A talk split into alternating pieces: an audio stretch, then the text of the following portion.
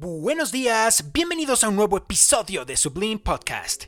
En esta ocasión, en el episodio anterior, estuvimos analizando la famosa tercera vía, la llamada vía de la contingencia para la demostración del ser subsistente definitivo, o el único ser subsistente que es nada más y nada menos que Dios, de acuerdo a nuestra propuesta. Estamos en el contexto de analizar las cuestiones filosóficas, las preguntas filosóficas básicas que se ha hecho prácticamente toda la humanidad desde el inicio de su pensamiento, de su filosofía. Como el título mismo indica, el episodio de hoy estará dedicado al análisis de una de las objeciones más comunes que se le hace a este argumento llamado la falacia del paralogismo de los metafísicos. No hemos definido todavía qué es una falacia o qué va a ser una falacia en este podcast, así que quisiera darles una definición, una definición que me parece bastante buena. Una falacia se define como un razonamiento lógicamente incorrecto, pero que puede ser psicológicamente persuasivo. Así, el problema con las argumentaciones falaces es que en realidad no siguen rigurosamente las reglas de la lógica y por lo tanto son inválidas. Sin embargo, es importante aclarar que un razonamiento falaz no necesariamente tiene una conclusión falaz, así como un argumento bien construido en términos lógicos no necesariamente lleva a una conclusión verdadera. Al momento de tener algún debate al momento de tener o de proponer algún argumento, a pesar de que en la época actual quizás sea mal visto tener una postura o agarrar una postura firme sobre un tema polémico. Generalmente, por lo menos la mayor parte de personas de mi generación, lo que prefiere es hasta cierto punto quedar un poco bien con todos, tratar de agradar a todos, estar a favor de lo que se está a favor a nivel público, a nivel eh, de medios de comunicación. Y bueno, el intento, uno de los primeros intentos de este podcast es entrar a un tema quizá no tan polémico, pero por primera vez tomar postura acerca de una opinión del ámbito filosófico, a diferencia de los episodios anteriores, en donde trataba de comparar la filosofía occidental, oriental, ver la perspectiva de varios filósofos de renombre famosos respecto a las tres verdades, la definición de bien, de mal, la pregunta eterna acerca de qué es la belleza, cómo se define, y si existe realmente o no el concepto de verdad. En este episodio, y así como en el anterior, la postura es que el ser subsistente existe, es decir, un ser que no requiere de otro para existir, a diferencia de un ser contingente que requiere necesariamente de otro ser para existir.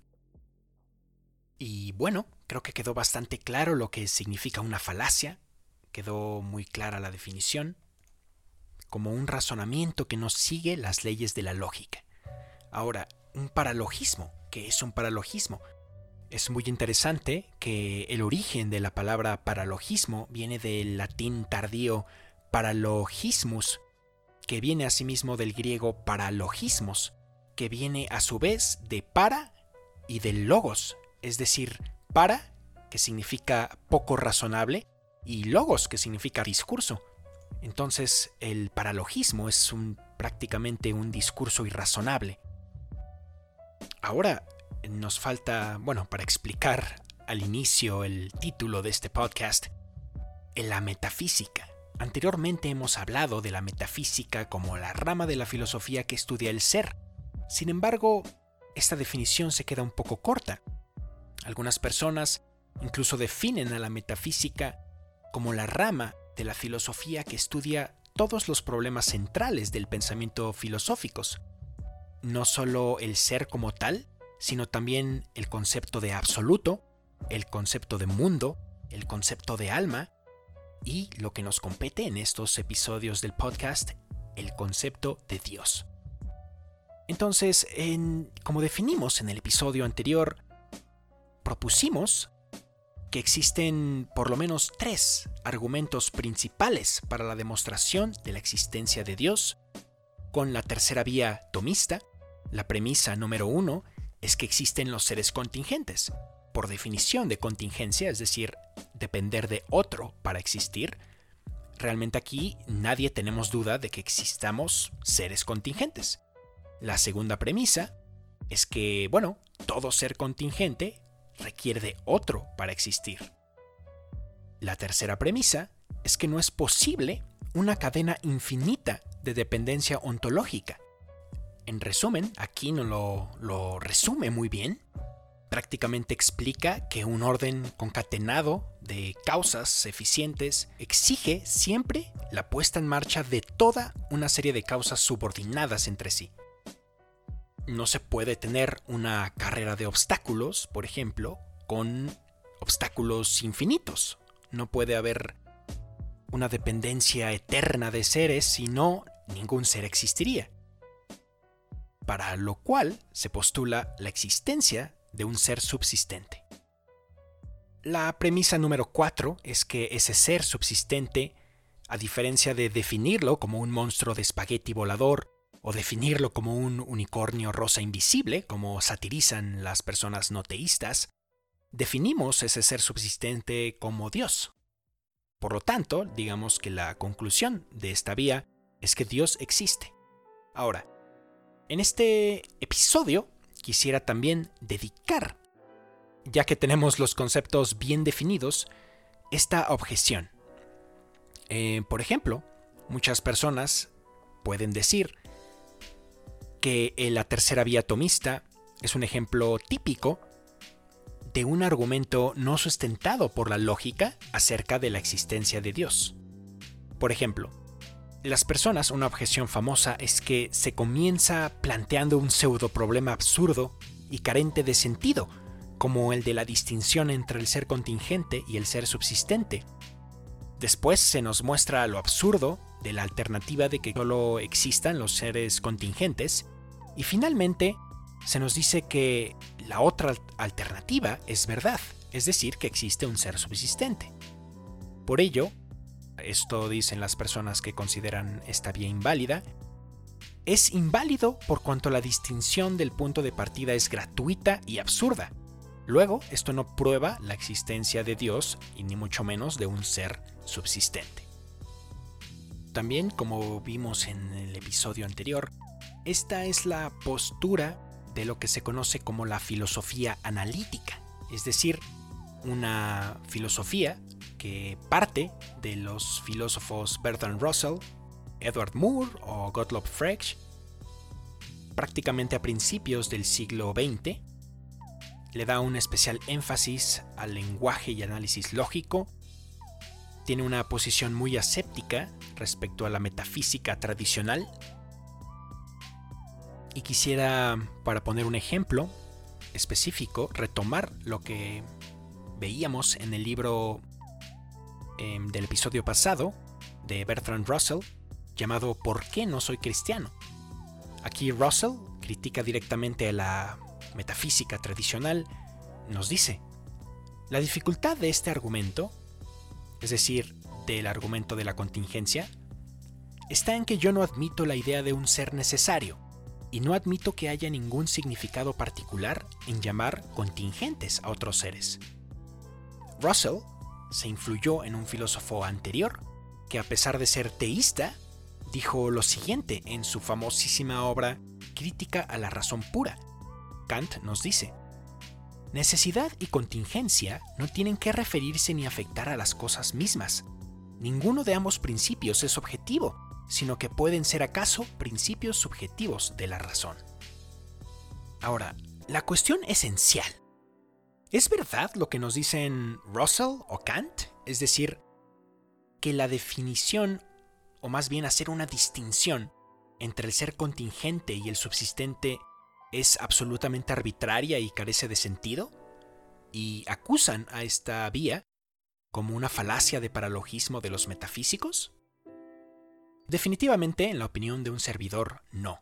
Y voy a dar tres razones por las cuales creo que esto no es así, y que Kant y Russell a pesar de que los considero muy buenos filósofos en el sentido que tratan de buscar la verdad y describir la naturaleza. En ese sentido son muy buenos filósofos. Inclusive Kant, a quien tuve la oportunidad, bueno, de conocer su obra en la materia de filosofía de la Facultad de Ingeniería. Fue irónicamente em, eh, la materia que se llamaba como tal ética. Fue mi materia favorita, ya que mi profesor era un filósofo y casi no vimos cosas como tal de ética de ingeniería y de empresas y lo que yo más tarde llegué a considerar como una forma de propaganda capitalista. Em, pero conocí a Kant, leí su obra de crítica de la razón pura. Busca superar cualquier dogma en el aspecto metafísico. Esa actitud me gusta, la actitud de no tener dogmas o axiomas en eh, cuestiones subjetivas como es la filosofía, tratar de orientarlo a una perspectiva puramente científica, eso en realidad me agrada, me agrada como persona de, de Kant. Pero en este aspecto la verdad es que no estoy de acuerdo. Y bueno, primero, considero que el hecho de distinguir entre seres contingentes y subsistentes no es una distinción arbitraria. ¿Por qué? Bueno, porque no existe un estado intermedio, es decir, entre un ser que dependa de otro y un ser que no depende de nadie para su existencia misma por definición, no existe una tercera alternativa. Por lo tanto, esta distinción no es ni mucho menos arbitraria, ni mucho menos falaz. Segundo, porque en realidad está muy bien sustentada por nuestra propia experiencia sensible del mundo y de las cosas que observamos. Prácticamente en todo momento nos encontramos con cosas que existen. Podríamos, por ejemplo, preguntarnos, ¿eso existe por sí mismo o depende de otro para existir? En nuestra cotidianidad podemos verlo. Podemos preguntar, si cualquier cosa que existe en un supermercado, por ejemplo, existe por sí mismo o requirió de algo previamente para existir. Quisiera que, querido podescucha, hiciera esta actividad. Podrías preguntarte si eso requirió de otro para existir. Y bueno, el tercer punto para refutar este punto de vista de la filosofía analítica es precisamente las preguntas con las que partimos este podcast una de las cuales es esencial para la filosofía. ¿Por qué hay algo en vez de nada? ¿Por qué existe algo en vez de la nada? Incluso el filósofo argentino José Pablo Finman llegó a decir que esta pregunta bien puede ser el disparador de la filosofía o su origen mismo. Por lo tanto, el querer negarse a plantear esta pregunta o considerarla como inválida o absurda es negarse a filosofar, es decir, no es hacer una propia filosofía, no encarar la pregunta originaria de la filosofía. La distinción conceptual entre el ser contingente y el subsistente no se trata de ninguna cuestión absurda, como pretende Russell, tampoco es una distinción meramente subjetiva, como pretende o pretendía Kant.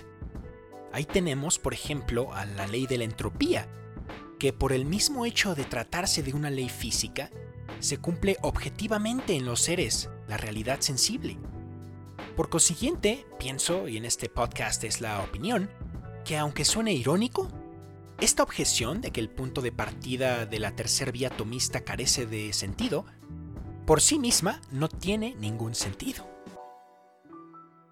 Estoy totalmente de acuerdo que la tercera vía atomista o la vía de la contingencia tiene muchísimas más, eh, bueno, de acuerdo a la filosofía moderna, tiene muchísimos más vacíos. Entonces, en los próximos episodios, la verdad no sé cuántos, trataré de analizar cuáles son algunos de estos vacíos. Es como si yo hiciera una prueba de penetración en una computadora o en una red. Trataré de atacarla, hacer hasta cierto punto un hackeo ético filosófico. Trataré de hacer eso con la tercera vía atomista para eh, responder a las principales objeciones que debo decir que algunas son bastante interesantes a nivel filosófico y la dedicaré a próximos episodios. Muchísimas gracias por haber escuchado este episodio de Sublime Podcast. Nos vemos en los próximos episodios. Hasta entonces.